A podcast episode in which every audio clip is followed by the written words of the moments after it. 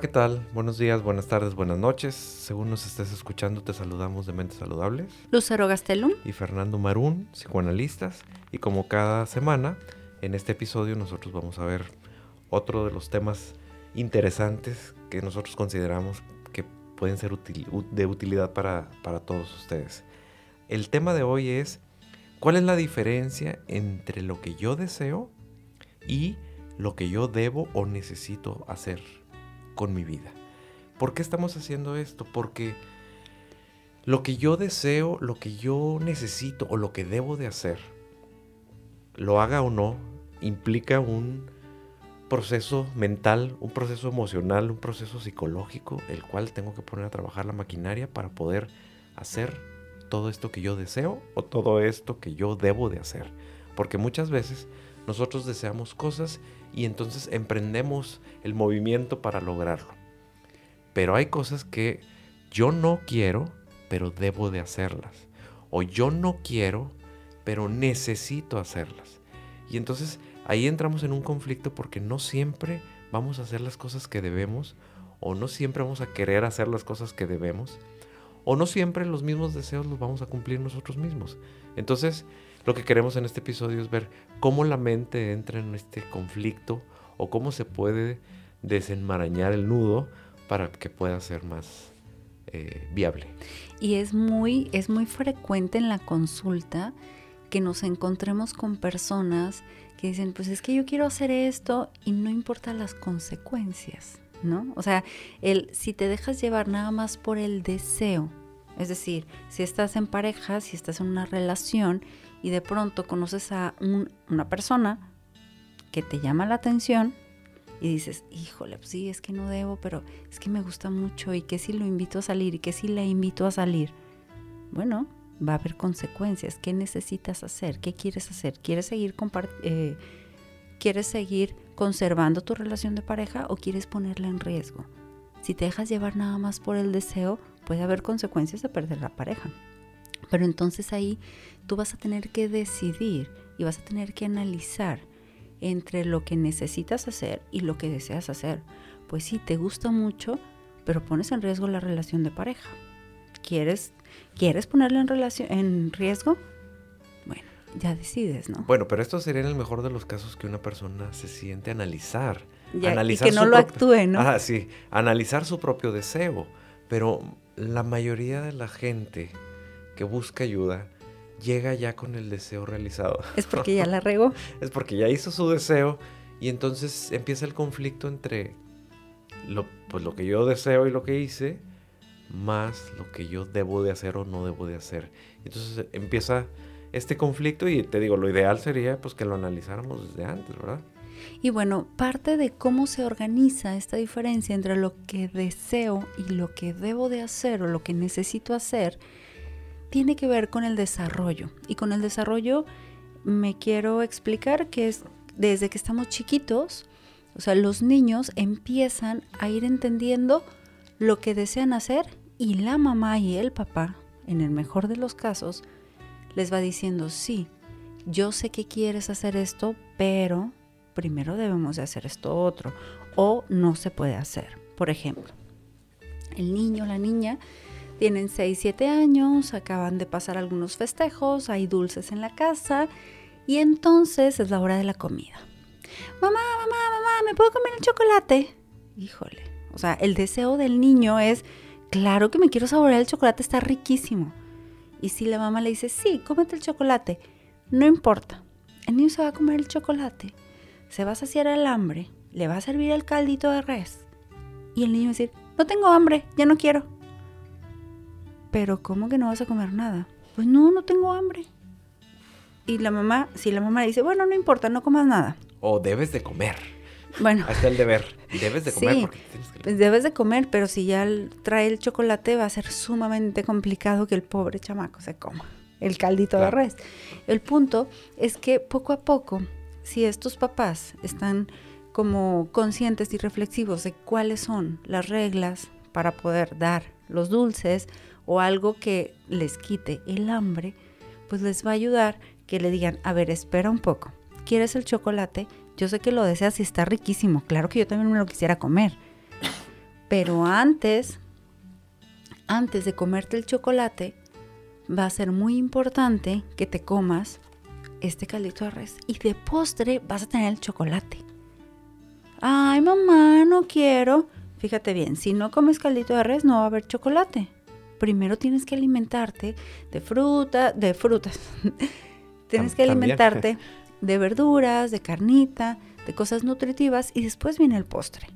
Porque así es la vida, tenemos que cuidarnos, tenemos que fortalecer nuestro cuerpo, etc. Entonces, este niño que de una otra manera los papás le enseñan a postergar ese deseo y a nutrirse primero, va a ser un poquito más fácil que en un futuro diga, sí, quiero hacer esto, quiero irme de viaje, quiero comprarme el crucero, quiero, oye, pero tengo que pagar los seguros de mis hijos. Ah, no, bueno, tengo que pagar primero los seguros de mis hijos, ya tengo asegurado eso, me voy de crucero después. Y si no, va a ser un adulto que va a decir, Ay, después veo lo de los seguros de mis hijos, me voy al crucero y ya después veo, a ver cómo sale. Entonces, esa es la diferencia en donde hay niños que puedan ser educados primero en la parte de la responsabilidad, en la parte del debo de hacer esto porque si no hay consecuencias, versus el me dejo llevar por el deseo y no veo las consecuencias, ¿no? Entonces, si tienes hijos, si tienes sobrinos, si de una otra manera tienes contacto con niños, empieza a darte cuenta cómo actúan. Ellos se van a guiar por el deseo. A ellos no les importa la responsabilidad porque todavía son niños. Pero si se va educando poco a poco, podemos tener más posibilidades que en una adultez se empiecen a dar cuenta de, chin, si quiero esto, pero pues si me voy nada más por el deseo va a haber consecuencias negativas, ¿no? Fíjate que me quedo pensando, ¿qué pasa cuando no sucede esto y ya, ya estamos siendo adultos? Y, y entonces entramos en conflicto porque desde mi niñez no me educaron del todo, obviamente, a, esta parte de primero la responsabilidad y luego ya el deseo. Pero primero el deber y después viene este deseo.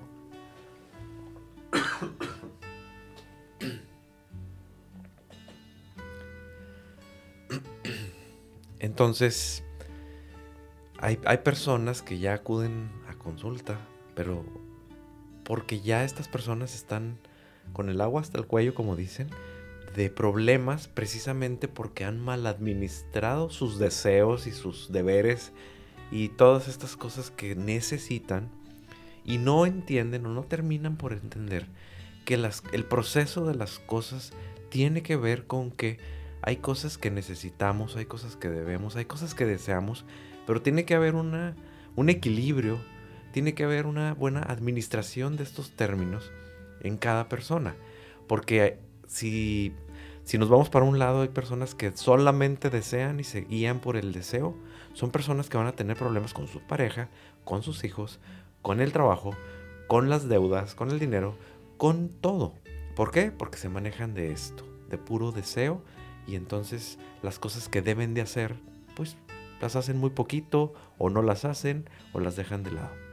A diferencia también del otro extremo, que sería la persona que se vuelve rígida y todo es un deber ser y no se permite disfrutar, no sabe disfrutar y por lo tanto sus deseos quedan de lado siempre porque la prioridad es el deber ser, también eso es un problema.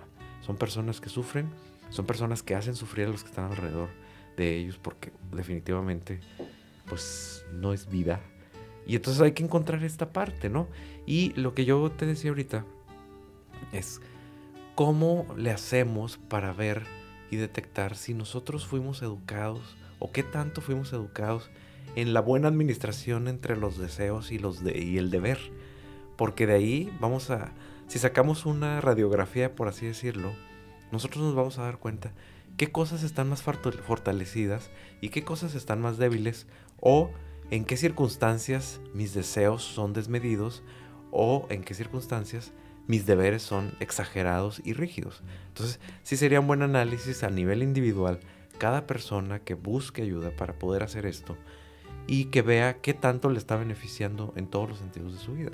Claro, y esto está sumamente relacionado con esto que decías tú de él, es que no entienden, porque toda la parte de la crianza va dando una percepción de la vida. O sea, a los niños le vamos como imprimiendo algunos, eh, algunas imágenes, algunos colores, que si bien nosotros influimos, ellos también tienen como mucha oportunidad de irlo interpretando de forma distinta.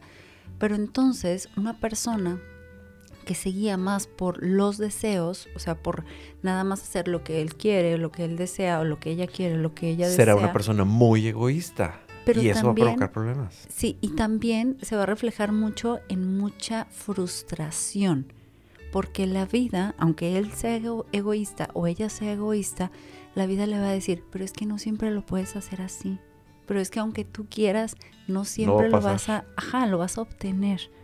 Y entonces, ¿por qué no? Y entonces empieza esta frustración desmedida, creo que como en tonos de emociones, cuando una persona se deja llevar mucho por el deseo, cualquier frustración, por más pequeñita que sea, la va a sentir enorme. Entonces, si tú tienes baja tolerancia a la frustración, tendrías que revisar qué tanto estuviste satisfaciendo deseos toda la vida y vas creciendo y la vida se va dificultando porque así pasa.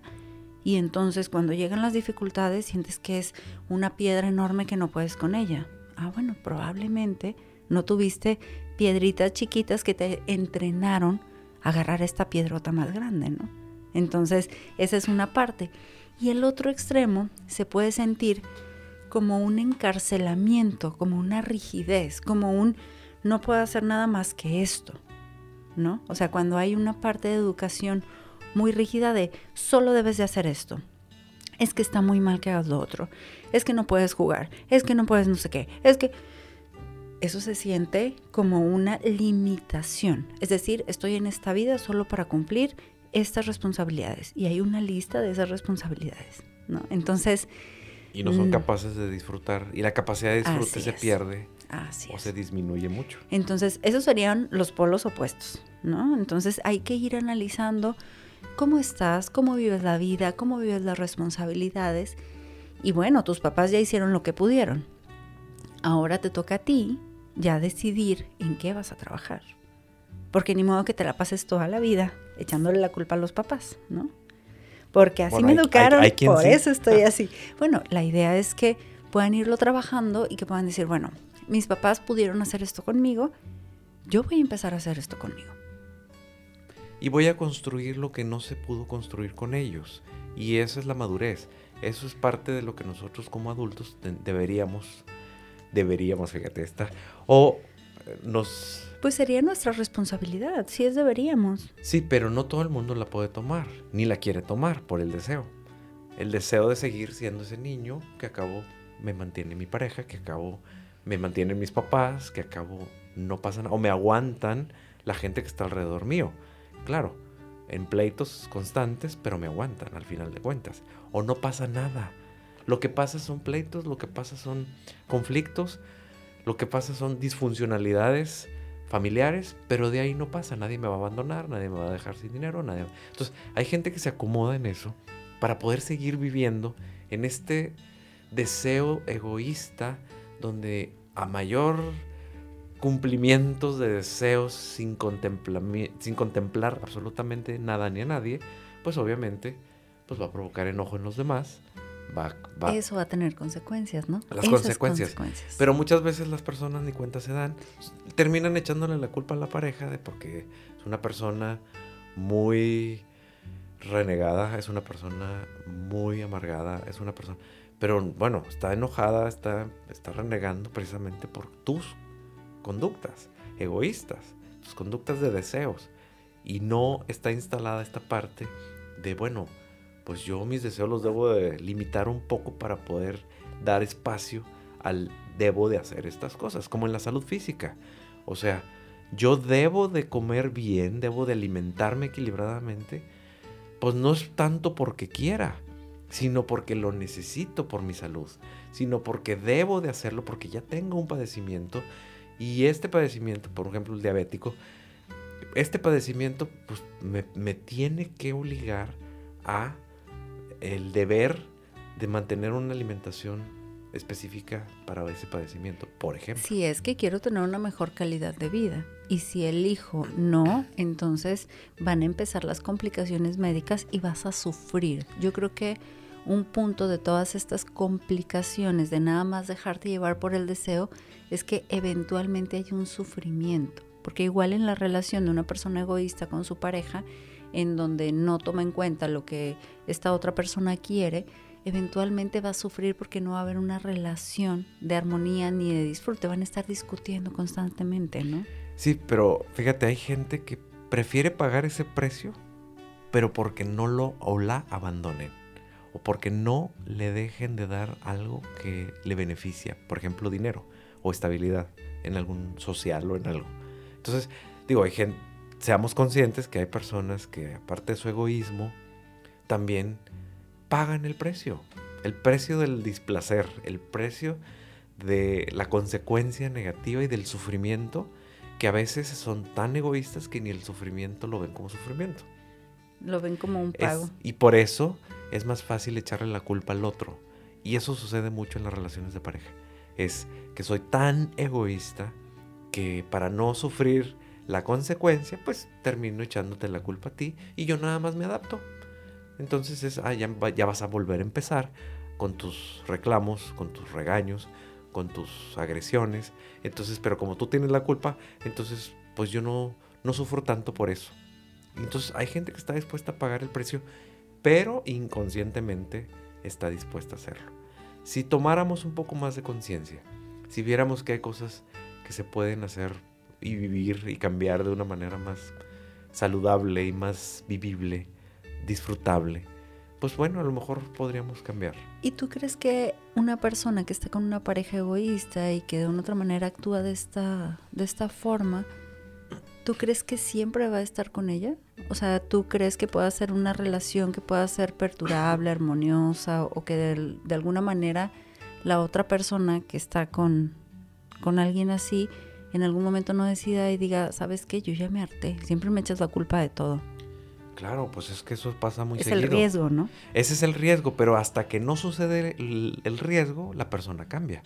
¿Cuántas historias no hemos escuchado donde una persona es muy egoísta y la otra lo, o la aguanta por años hasta que se cansa y cuando se cansa dice ya me voy y en el momento en que ve que es cierto que se va, en ese momento se le empieza a quitar lo egoísta y resulta que es empática o es empático.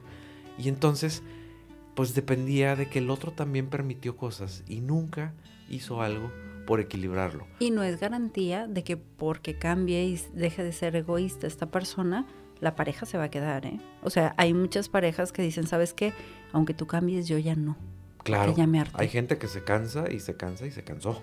Entonces, Pero hay gente que está tan patológica que se queda y se quedan como perro y gato en una relación. En una relación tóxica, en una relación patológica.